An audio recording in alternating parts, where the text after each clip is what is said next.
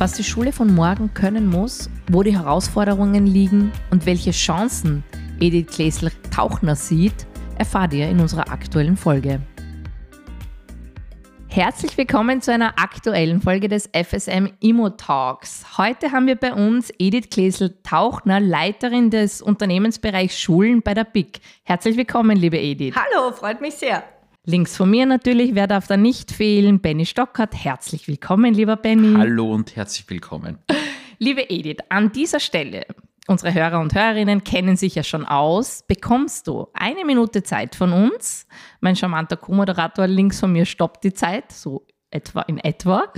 Sag uns doch vielleicht in einer Minute, wer ist Edith Klesel-Tauchner? Gut, ich glaube, das geht sich leicht aus in einer Minute. Schauen wir mal, was mir alles zu mir selbst einfällt. Äh, Name ist klar. Ich bin Bauingenieurin und Wirtschafterin, bin eigentlich mit dem Bau aufgewachsen. Mein Vater war Polier und da habe ich das irgendwie mitbekommen, das Thema. Ich komme vom Land, ich komme aus Mariazell, aus der Steiermark. Bin auch immer noch sehr verhaftet, da muss ich sagen, am Land. Äh, mittlerweile ein Haus am Land und eine Wohnung in Wien und bin verheiratet, habe keine Kinder, deswegen irgendwie vielleicht ein bisschen komisch anmuten, Schulbau und keine Kinder. Aber nachdem ich selbst in der Schule war, traue ich mir zu, auch das äh, hier zu schaffen. Ansonsten ganz, ganz wichtig ist mir Ehrlichkeit im Leben. Das ist irgendwie so ein bisschen, äh, ich bin vage und dieses ach, Ausgeglichene äh, und immer wieder dies, dieses Gerechtigkeitsfanatiker-Sinn habe ich ein bisschen. Und äh, sehr interessant, das Thema Zahlen hat mich auch immer schon beschäftigt. Also Technik und Zahlen, alles andere mit Kochen und all diesen Dingen, ui, das war nicht so. Sport kommt auch vor bei mir im Leben.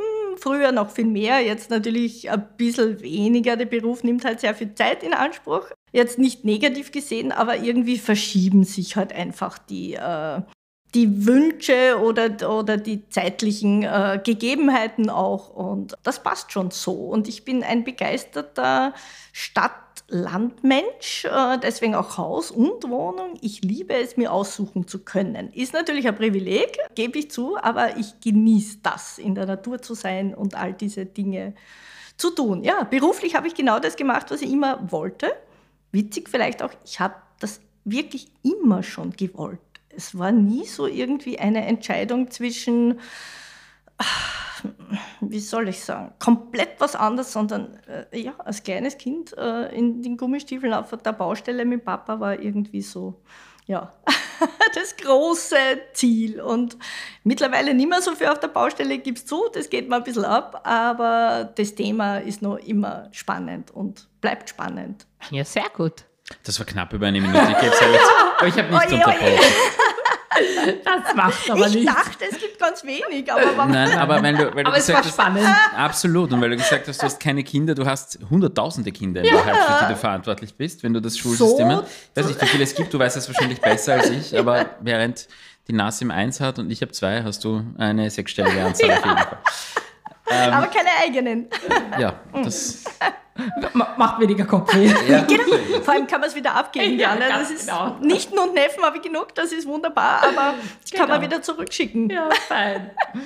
Ja, Edith, jetzt äh, stehen wir ja in Wahrheit wieder kurz vor Schulstart. Damit äh, trifft sich ganz gut, dass du heute ähm, zu Besuch bist und unser Gast bist.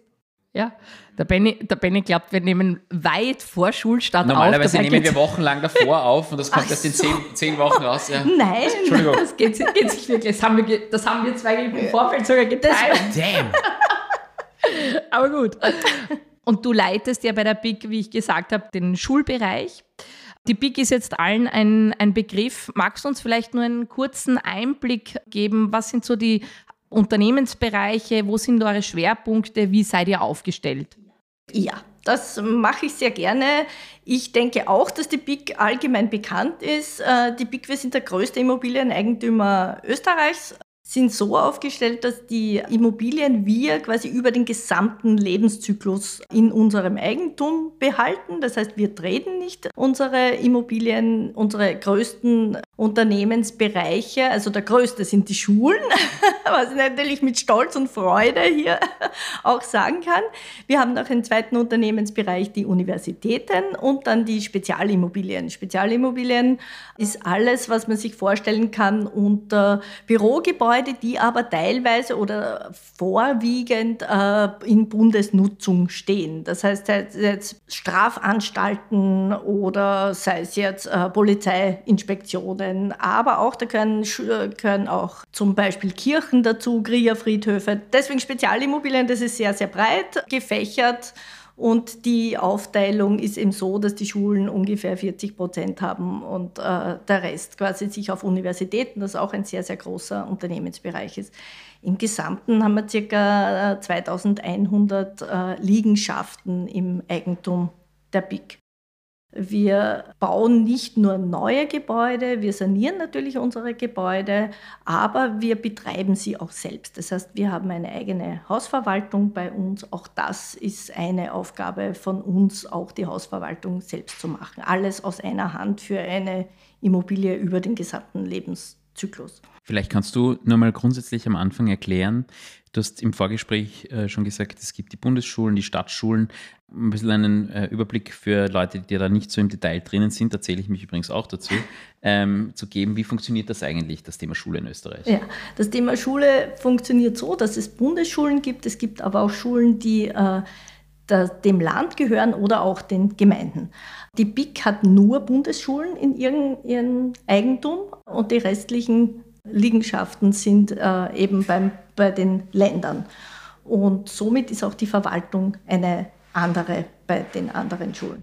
Das bedeutet, wann sind, wann sind Schulen Bundesschulen und wann sind Schulen Gemeinde- und Landesschulen? Kann man das so pauschal sagen? Nein, das kommt aus der Historie. Okay, und, aber also, wann gehe ich auf eine Bundesschule und wann gehe ich auf eine Landesschule? Äh, eine Landesschule ist zum Beispiel eine neue Mittelschule, eine Volksschule. Alles, was Bundesschulen sind, sind quasi ab dem Gymnasium oder die, der Langform des Gymnasiums, aber auch die ganzen berufsbildenden also Schulen. BHS und HAX. Äh, BHS, HAX, äh, HTLs, aber auch die äh, pädagogischen Hochschulen zum Beispiel. Das sind Bundesschulen. Alles, was im, im Volksschulbereich sind, bei den Gemeinden, Ländern äh, mhm. hier untergebracht. Edith, ich habe in meiner Recherche gesehen, dass sich die BIC vor nicht allzu langer Zeit bei einem Startup äh, beteiligt hat, und zwar zur Energieoptimierung bei Gebäuden. Was, was, was ist das genau? Wo? Kannst du uns da mehr dazu erzählen? Ja, natürlich ist auch das Thema Nachhaltigkeit bei uns ganz groß geschrieben und wir da sehr aktiv sind und wir jetzt mit diesem Startup gemeinsam versuchen, unsere Gebäude energetisch zu optimieren. Das heißt, wir untersuchen ganz genau, wie unsere Gebäude versorgt werden, sei es jetzt mit Strom, sei es jetzt Wärme, teilweise auch Kälte natürlich ein Thema. Und wir versuchen hier autark unsere Gebäude aufzustellen. Das heißt, wir untersuchen, welche Flächen hätten wir zur Verfügung, wo wir Photovoltaikanlagen unterbringen könnten auf Flachdächern, die entsprechend ausgerichtet sind natürlich und somit den Strom für unsere Gebäude Gebäude selbst quasi zu, zu lukrieren und dann an die Schulen, an den Nutzer weiterzugeben. Und diese Aufgabe, diese Optimierung äh, der Energie, der Gesamtenergie für unsere Gebäude, ist Aufgabe, die wir mit diesem Start-up gemeinsam weiterentwickeln wollen, sei es jetzt auch die, die Sensoren, die man dafür braucht, all das aufzustellen und zu schauen, wie kann denn das funktionieren. Spannend. Du, und äh, was wäre so ein Talk jetzt, ohne über Baupreise zu sprechen? ähm, kann man, Nachhaltigkeit ist ja, gut, das ist kein Geheimnis, ein, ein großes Thema in jeder Branche, aber natürlich auch in der, Branche, äh, in, in der Baubranche. Bei der Entwicklung der Baupreise im Moment, kann man sich Nachhaltigkeit ökonomisch leisten? Ja, das kann man sich leisten. Nachhaltigkeit ist ja nicht nur das Thema äh, Wirtschaftlichkeit, man kann nicht nur auf die wirtschaftliche, es ist auch eine soziale Komponente dabei, die man beachten muss, also eine ökologische, ökonomische und soziale Komponente. Nur so kann man Nachhaltigkeit auch wirklich leben und so ist Nachhaltigkeit äh, komplett. Es ist so, dass wir auch Nachhaltigkeit darin sehen, dass wir unsere Gebäude weiterentwickeln, dass wir Gebäude nicht ähm, abreißen und neu bauen, sondern schauen, wie wir die Funktionen so ändern können, dass sie an die neuen pädagogischen Konzepte angepasst sind.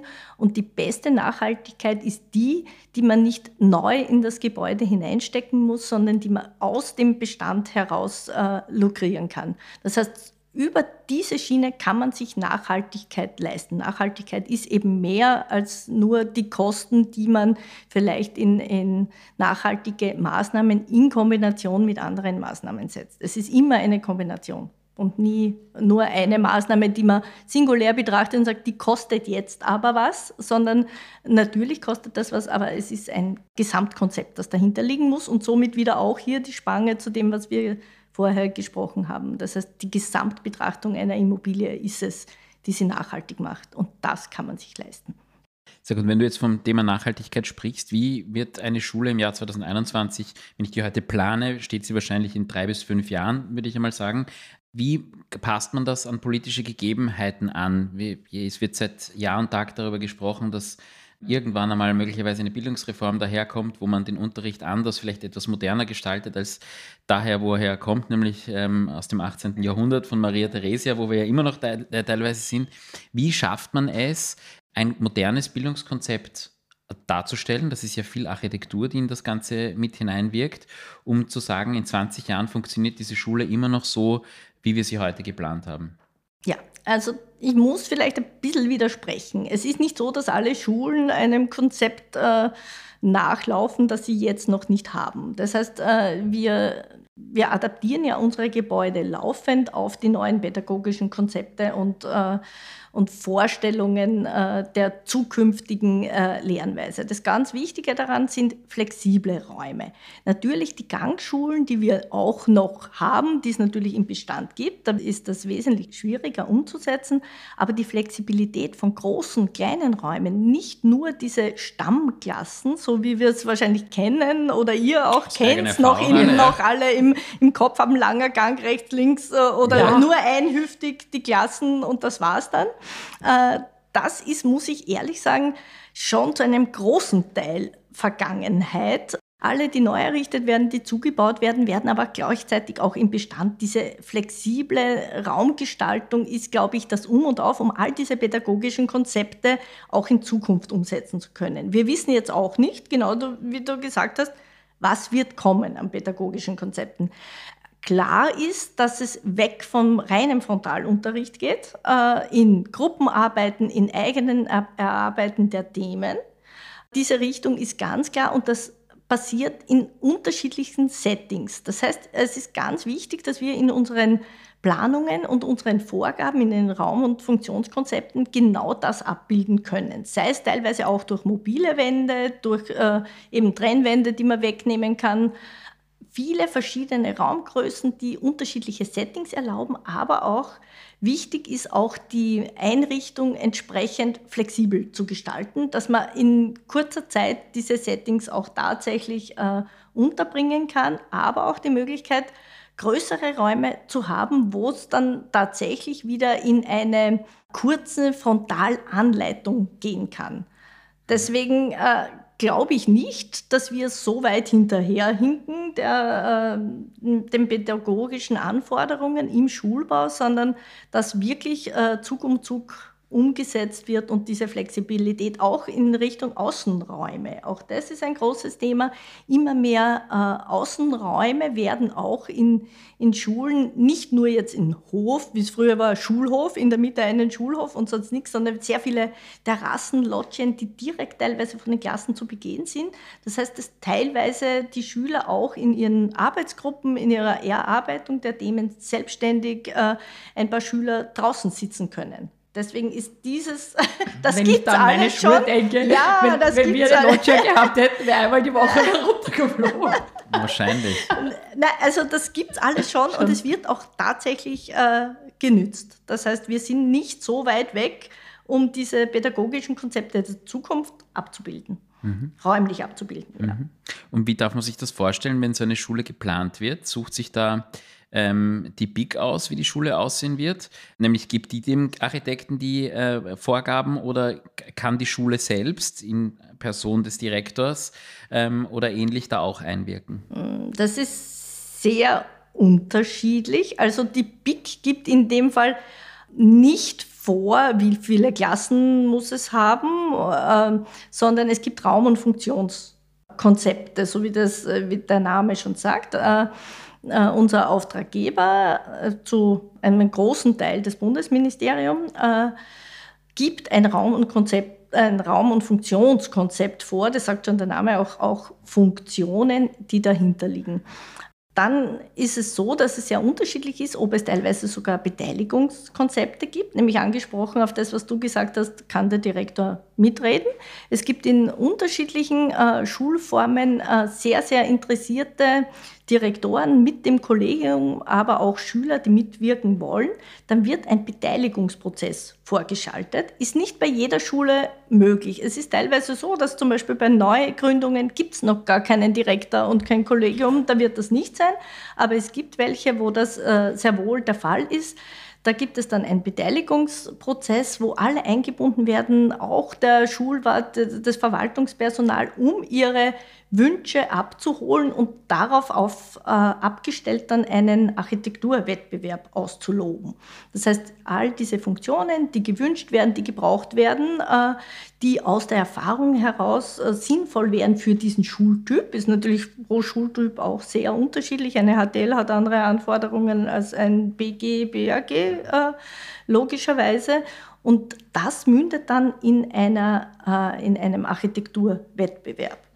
Da wird dann, werden diese Rahmenbedingungen festgelegt und im Architekturwettbewerb äh, werden dann quasi die Arbeiten, die diese Rahmenbedingungen haben, äh, abgefragt und äh, die Architekten können sich beteiligen. Und man glaubt gar nicht, wie unterschiedliche Konzepte trotz der gleichen Grundlage dann tatsächlich hier abgegeben werden und dann zu einem Sieger führen, werden juriert und äh, diese Projekte werden dann auch so umgesetzt. Jetzt hast du ja sicher schon extrem viel Erfahrung mit den verschiedensten Architekten gemacht. Wenn du hier Architekten, die ja auch in unsere, zu unserer Hörerschaft gehören, äh, einen Tipp mit auf den Weg geben würdest, was, was sind so Dinge, die immer wieder passieren? Welchen Tipp würdest du Architekten gerade in der Planung, in eurer Zusammenarbeit oder in, mit, in der Zusammenarbeit mit euch für neuen Schulen mit auf den Weg geben? Ganz ein wichtiger Tipp, glaube ich, ist offen zu sein. Nämlich auch offen zu sein, eben für diese pädagogischen Konzepte, aber auch für neue Oberflächen, für neue Formen. Es ist ganz wichtig, aus unserer Sicht den Schülern auch architektonische Qualität mit zu geben. Das heißt, auch Oberflächen, spürbare Qualitäten in einem Raum erlebbar zu machen, weil es ist nicht selbstverständlich, dass, diese, dass das Thema Architektur in der Familie zu Hause irgendwie überhaupt thematisiert wird. Und die Schule hat die Möglichkeit, diese Qualitäten, die Schüler nirgendwo anders vielleicht erfahren, hier erfahren können. Was ist Qualität wert? Wie lang lebt dann ein, ein eine Oberfläche, wie fühlt sich die Oberfläche an, was tut mir gut, auch in der Akustik, wo, äh, wie, wie fühlen sich weiche Oberflächen an, wie fühlen sich harte Oberflächen an.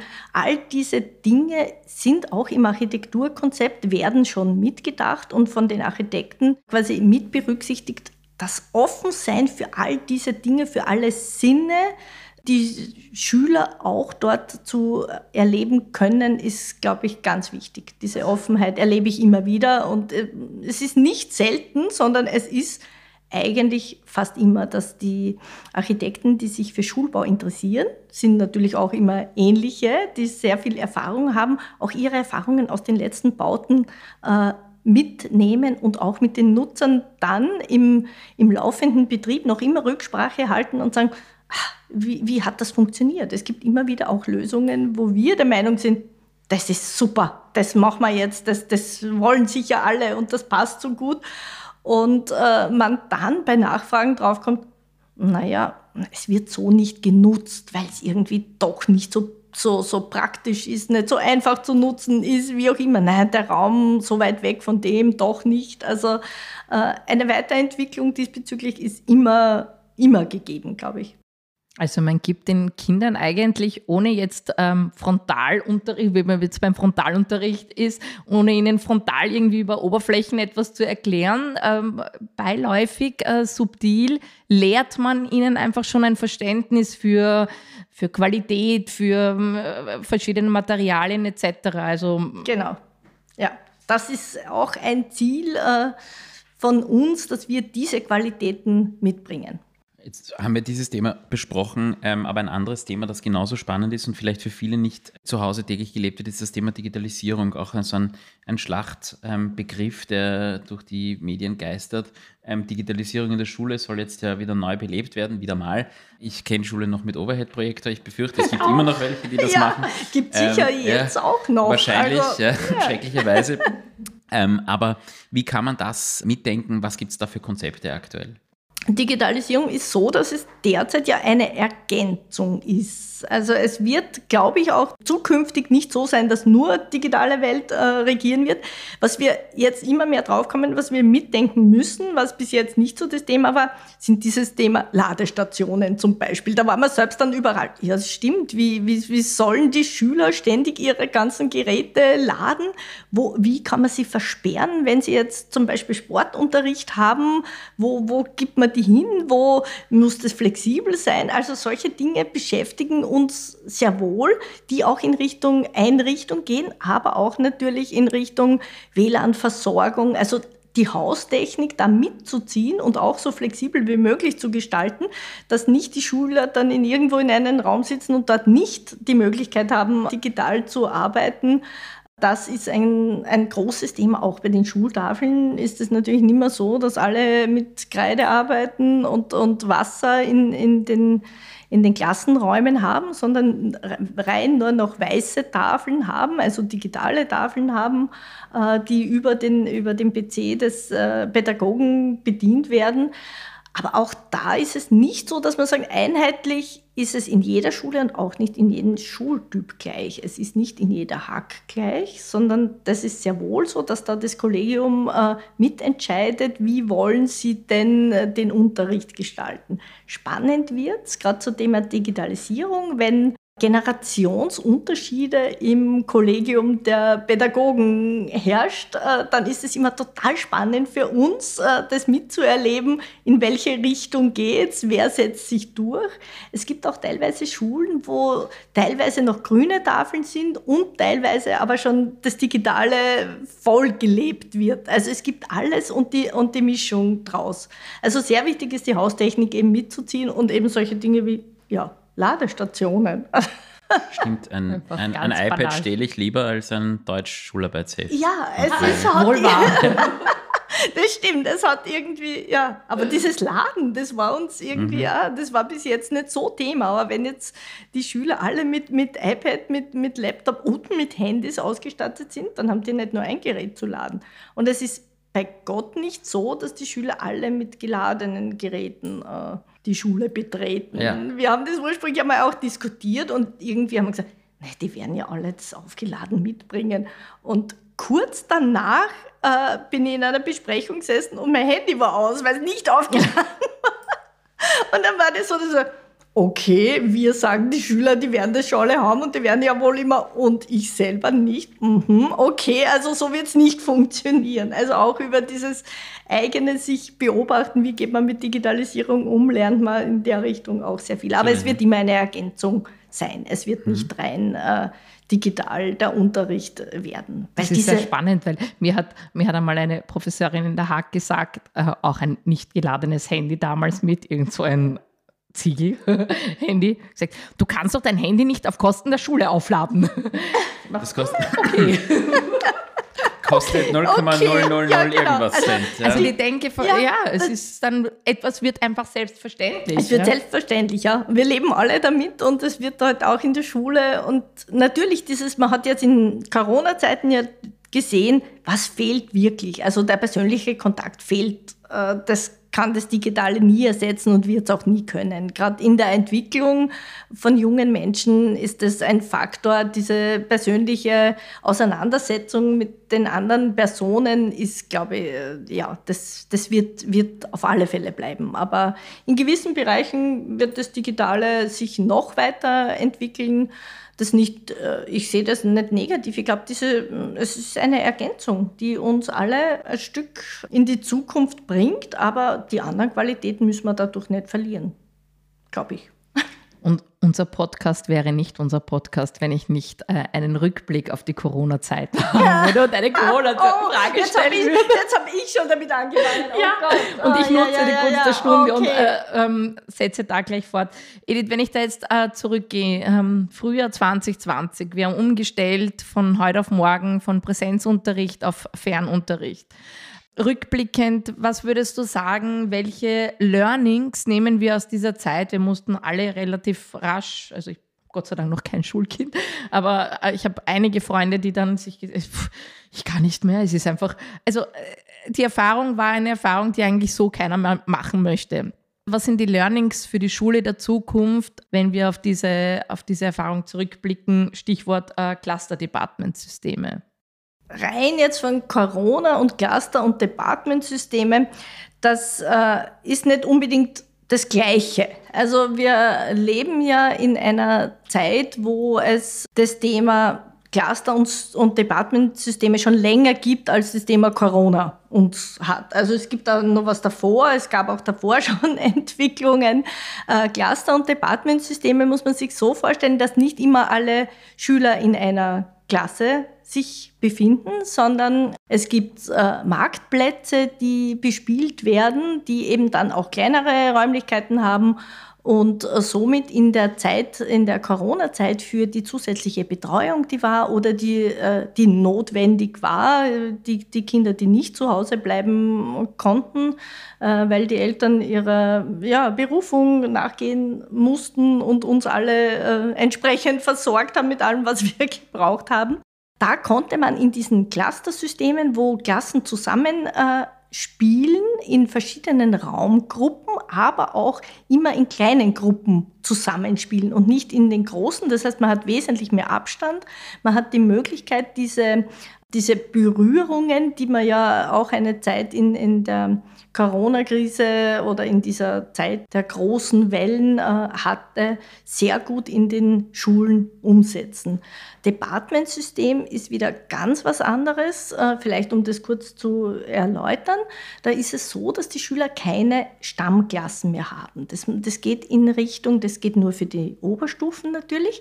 Da gibt es eine Homebase, da, äh, da gibt es die, äh, wie soll man sagen, Spinde, wo jeder seine Sachen unterbringt. Und die Schüler gehen wie auf der Universität in den Hörsaal, in die Klassen, in die Deutschklasse, in die Englischklasse, in die Mathematikklasse und alle Unterrichtsmittel sind dort vor Ort. Das heißt, sie wandern, äh, sie haben nicht mehr diese Stammklassen, so wie es äh, auch bei dem Cluster-System immer noch ist, nur eine gesamte Gruppe zusammen in einem Cluster. Die haben dort alles, was sie brauchen und beim Departmentsystem wandern die Schüler. Das heißt, man bereitet sich vor auf dieses, nicht das ist meine Klasse, sondern ich gehe wohin, um dort mir die Information, das Wissen für ein gewisses Fach zu holen.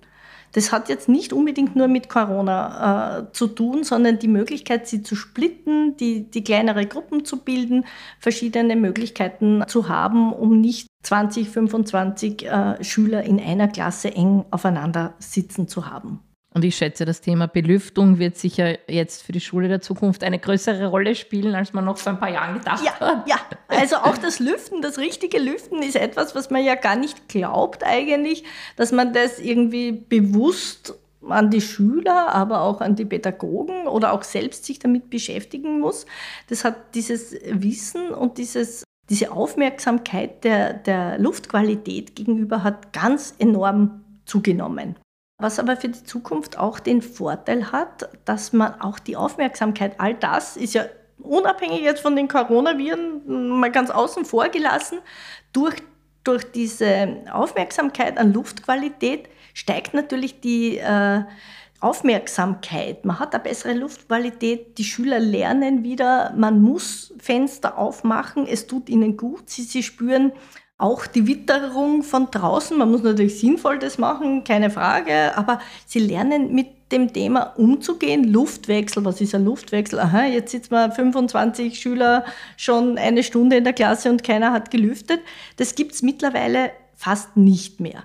Es gibt natürlich aber auch Schulen, wo das schwierig möglich ist. Es regional unterschiedlich natürlich. In der Stadt, wenn es draußen sehr laut ist und die Kinder, dann ist es mit dem Lüften natürlich zwar nett, aber da geht man jetzt in die Richtung, dass man schaut, im Neubau, aber auch im Bestand, wie kann man dort entweder dezentrale Lüftungsanlagen oder zentrale Lüftungsanlagen für die eine oder andere Klasse einen Bereich nachrüsten, um eben die Luftqualität auch in diesen Räumen, die nicht sehr häufig vorkommen, aber doch vorkommen, weil die Nutzungen sich in manchen Schulen halt auch geändert haben. Plötzlich brauchen sie eine Klasse mehr, dann wird ein bisschen umgruppiert. Und dann gibt es eben Klassen, wo vielleicht dieses Thema Dort geht es nicht, einfach Fenster auf, alle zehn Minuten oder es ist jetzt kalt. Also diese Überlegungen sind jetzt verstärkt in die Planung oder fließen natürlich in alle, die derzeit geplant werden und umgesetzt werden, schon ein. Also da sieht man die Auswirkungen natürlich. Wir haben ja im Vorfeld besprochen, ich habe ja noch auf der alten WU studiert, wo ich morgens um acht schon die Mensa rauf in die Bib gerochen habe, wenn ich dort gelernt habe. Natürlich völlig neidisch äh, blicke ich jetzt auf die neue WU und diese Campuslösung. Ist das für all die Projekte die Zukunft? Würdest du sagen, das Thema Campuslösung ist für diese Einrichtungen das Nonplusultra und wird nur noch so umgesetzt und welche Vor- bzw. Nachteile bringt die Campuslösung mit sich? Äh, ich glaube, es wird auch nicht, wie bei allen, ist nie schwarz-weiß und nur, nur das ist das Richtige. Einen großen Vorteil haben die Campuslösungen natürlich auch, wenn man in Richtung Nachhaltigkeit denkt und wenn man in Richtung Ausnutzung der Ressourcen, die man ja zur Verfügung stellt mit dem Raum, äh, übergreifend nutzen kann. Das betrifft nicht nur jetzt zum Beispiel die Turnhallen, da ist es ein, ein großes Thema, dass die natürlich ausgenützt werden. Und wenn mehrere Schulen, die ja unterschiedliche äh, Formen von, äh, von Stundenplänen dann haben, hier quasi gegenseitig die gleiche Ressource nutzen können und nicht die Schulen dann äh, oder viele Klassen oder Räumlichkeiten, die ja hergestellt werden mussten, äh, hier quasi leer stehen und nicht gebraucht werden. Einen großen Vorteil glaube ich, das fällt zwar nicht jetzt in unserem, weil wir Bundesschulen haben, ist auch dieses Weiterlernen von den höheren äh, Schulstufen. Äh, Campus, die jetzt errichtet werden, haben den Zweck, dass die Schüler auch voneinander lernen und auch in, in Pausen in diesen Bereichen sich äh, draußen im Hof, jetzt ist ja Gott sei Dank nicht mehr Hof, sondern wirklich tolle Freibereiche, die, die geschaffen werden mit unterschiedlichen Möglichkeiten, die, die Pausen zu verbringen, aber auch vielleicht Freistunden zu verbringen oder auch den äh, gestreckten äh, Schulalltag mit, mit Nachmittagsbetreuungen hier auch quasi die Freizeit äh, zu verbringen, äh, zu erleben und somit quasi jede äh, Schulstufe oder jedes Alter voneinander lernt und sich gegenseitig befruchtet. Das ist ein unabhängig jetzt von den Baukosten, von den Ressourcen, die man äh, gegenseitig nützt, auch dieses Thema des gegenseitig Lernens, des Achtgebens auf den anderen, diese soziale Komponente hier wieder äh, verschiedene Altersgruppen zusammenzubringen und voneinander profitieren zu lassen. Das heißt, aus, der, aus dieser Sicht ist es ganz, ganz positiv zu sehen, auch Campuslösungen. Wir sehen das auch jetzt teilweise in ländlicheren Gebieten, wo das Thema Campus verschmilzt mit Gemeindezentren. Da ist es auch oft das Thema, dass natürlich äh, die Gemeinden äh, nachmittags irgendwelche Erwachsenenbildungsthemen haben oder Vereine hier auch die, die Schulgebäude äh, gerne nutzen würden und hier das sich entwickelt aus dem Campus heraus. Ursprünglich Kindergarten, Volksschule, neue Mittelschule, ein, ein Gymnasium angebunden, aber auch dann quasi diese allgemeinen Räumlichkeiten zur Verfügung stellen können, weil sie ja da sind. Es kann äh, irgendein Verein am Nachmittag die Turnhalle nützen oder es kann, ich weiß nicht, der Strickverein am Abend im Klassenzimmer. Klassenzimmer Yoga kann angeboten werden. Äh, das wird immer mehr Thema, um eben diese öffentlichen Räume, geschlossene Räume, aber auch offene Räume für die äh, Bevölkerung ganzheitlich zu öffnen. Das sieht man am Land sehr, sehr verstärkt, dass man hier Dinge hineinzieht. Ich habe jetzt gerade ein Beispiel, wo wir auch überlegen, so einen Campus zu machen mit einer Gemeinde, die sagen, ja, auch diese Gemeinderatssitzungen bei uns, wir haben gar nicht so einen großen Saal. Das wäre doch super, das unterzubringen. Also es gibt da sehr viele Synergien, die man in diesem Campuskonzept äh, räumlich, aber auch pädagogisch hier, hier mitnehmen kann sicher auch eine, eine Sache der Sharing Economy, die mehr und mehr aufkommt und auch ein Thema der Bodenversiegelung. Wozu stellt man ein Gemeindezentrum neben eine Schule, wenn eigentlich beides in einem genützt werden könnte?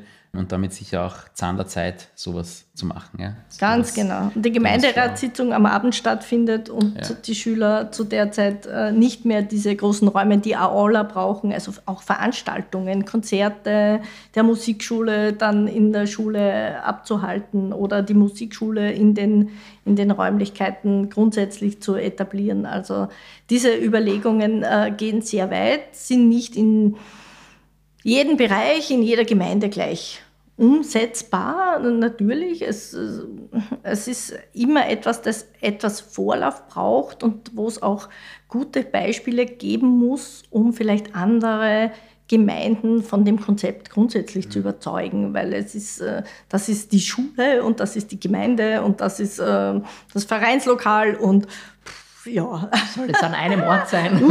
Uh, ja. Das ist auch ein, ein, Thema der Raumordnung natürlich dann ja, bis zu einem gewissen ja, Grad ja. auch. Und das Thema Versiegelung ist natürlich auch ein großes, ja. natürlich. Ja. Also da kommen wir wieder auf das zurück. Nachhaltigkeit hat mhm. viele, viele Aspekte. Das heißt, das, was man nicht versiegeln muss, was man nicht bauen muss, sondern ausnützen kann, ist die beste Nachhaltigkeit. Und wenn das man politisch nicht einer Meinung ist in der Gemeinderatssitzung, trägt man das halt bei einem Fußballspiel dann aus im genau. Turnsaal. Ja. Oder bei einem Völkerball. Ja, genau. Eine der dümmsten Sportarten, die ich mich erinnern kann.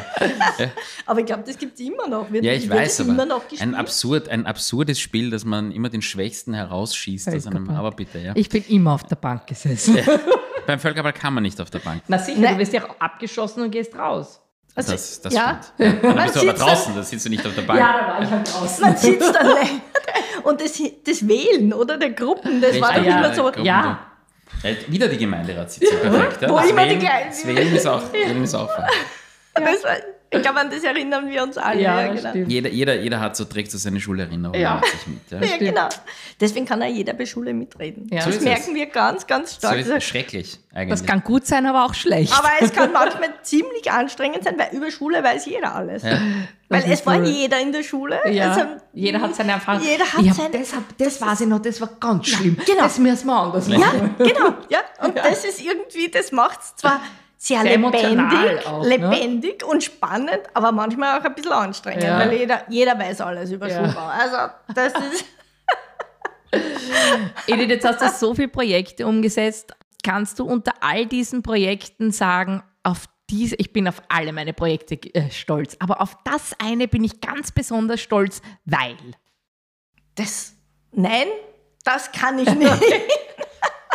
Das muss ich wirklich sagen, weil jedes Projekt so unterschiedliche Voraussetzungen hat. Und wir haben ja auch äh, Big Art, wir setzen auch Kunstwerke in unseren Gebäuden immer wieder um. Und das sind so, so Themen, die mich persönlich äh, mit Kunst zum Beispiel sehr, sehr faszinieren. Und ich das liebe, wenn man dann sieht, wie, wie auch die Schüler mit Kunst dann umgehen. Also Kunst am Bau nennt sich das. Aber jetzt wirklich eine herauszupicken, boah, das, picken. Ja. Zu Bing. Zu Bing.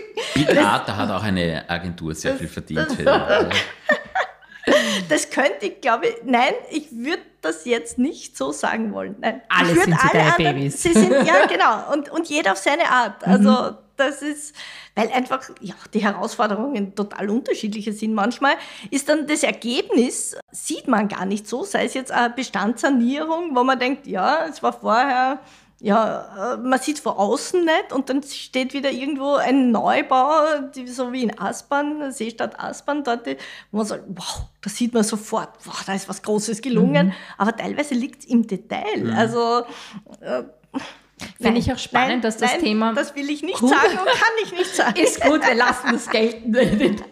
es ist sehr spannend, dass äh, das Thema Kunst, ähm, dass ihr das auch so stark in eure Projekte mit einfließen lässt. Der Benny hatte im Vorfeld erzählt, wir ziehen ja jetzt wirklich bald, sehr bald in unser neues Büro um und haben das Thema Kunst auch wirklich den Experten überlassen und haben das Kunstthema an der Angewandten ausgeschrieben. Uh, das wird spannend. Und das, äh, da haben sich mehrere, also da haben sich enorm viele Künstler beworben und da da ist halt schon, was der Beweis für uns war, da ist ein ganz toller Spirit dahinter und wir freuen uns auf das Ergebnis. Wir haben uns dann für einen Künstler entschieden. Das ist aber schwierig, oder? Ja, ja. das war nicht so. Bei, bei dem fast ein, war es eindeutig. War irgendwie. sehr klar. Ja, wirklich? Ja, der war sehr toll. Ja. Das wundert mich. Wir machen nämlich auch so Jurien eben für unsere Kunst am Bau Projekte und ich bin öfter dort auch in der Jury und also es ist fast immer so, dass dann die letzte Entscheidung zwischen den zwei letzten wirklich schwierig ist. Also dann ist irgendwie eher das, das Herz, das dann sagt, mhm. da zieht es mich hin, aber so eindeutig. Ja, dann hatten wir richtig Glück, weil bei uns war es fast schon sehr eindeutig. Ja? Absolut. Ja. So, okay. Und liebe Edith, wir haben ja unter äh, unseren Hörern und Hörerinnen sehr viele junge Leute, die natürlich gerade, sage ich jetzt mal, Uni oder Ausbildung abschließen. Wenn du diesen Menschen etwas mit auf den Weg geben könntest, was würdest du rückblickend sagen? Was war dein Erfolgsrezept und äh, was muss man mitbringen, um deinen Berufsweg erfolgreich gehen zu können, wie du es gegangen bist? Mutig zu sein. ich glaube, Mut, sich nicht abbringen zu lassen von dem, wo man das Gefühl hat, dort zieht es mich hin. Das ist es für mich. Ich habe das auch erlebt. Ich bin ja noch in einer Generation, wo jetzt Frauen und Bauingenieur und vorher HTL, also ja, nicht so jetzt das Übliche war und all, ui, was tust du dir an und muss das sein, geh in die Hack und, und auch gut. und das war nie, also für mich mich hat es da immer hingezogen. Ich erinnere mich aber dann sehr gut an meine Mama, die gesagt hat, ach, du wirst dann nie kochen können und wann du da, also nur das magst. Aber es hat mich alles nicht beirrt. Ich denke mir, das kann ich daneben auch noch lernen. Da muss ich jetzt nicht, weiß ich nicht, in eine Hauswirtschaftsschule gehen oder wie auch immer.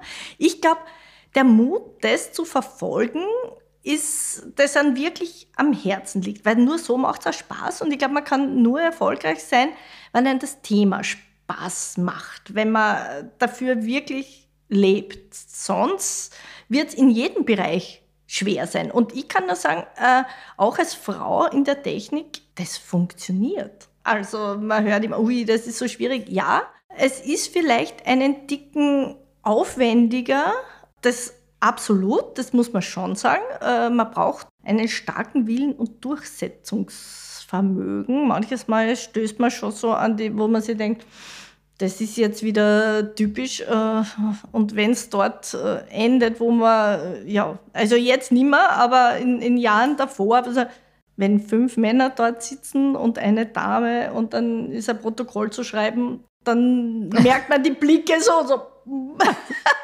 Egal, Ausbildung, alles egal, gleich von mir aus, wie auch immer. Also diese Zeit muss man überstehen. Und dann, denke ich, dann funktioniert es gut. Und Immobilien, äh, da gibt es ja so viele Bereiche. Da muss man nicht unbedingt Techniker sein, um sich mit Immobilien auch als Frau zu beschäftigen. Äh, ich glaube, die Immobilienbranche hat für alles sehr viel bereit und ja, ich würde jedem das empfehlen, in diese Richtung zu gehen, weil sich immer was Neues ergibt. Das Leben spielt sich in Räumen ab, in Immobilien. Das heißt, es ist immer lebendig. Es ist nichts, was irgendwie stehen bleibt und man ist immer davon umgeben. Das ist nicht nur so, dass man sagt, im Beruf habe ich es jetzt und sonst habe ich damit nichts zu tun, sondern äh, die Anregungen, die man sich für den Beruf holt, hat man an jeder Ecke immer jeden Tag, immer wieder. Und äh, das macht es, glaube ich, sehr, sehr, sehr, sehr spannend. Also Mut und Leidenschaft, ja. wenn ich das zusammenfasse. so kann man es sagen, ja. Super. Edith, herzlichen Dank für deine Zeit und für deine Einblicke. Schön, dass du da warst. Danke, Danke hat sehr, mich sehr von gefreut. meiner Seite. Dankeschön. Unsere Expertinnen und Experten reden nicht nur hier im Podcast gerne, sondern auch jederzeit persönlich mit euch. Wer unseren Kanal also noch nicht abonniert hat, do it! Jedenfalls freuen wir uns, wenn ihr bei unserer nächsten Sendung wieder dabei seid. Falls ihr es bis dahin nicht erwarten könnt, besucht uns auf unserer Homepage www.fsmlaw oder kontaktiert uns direkt. Bis zum nächsten Mal, wenn es wieder heißt, Spritzer bei uns, Start Frühstück bei mir.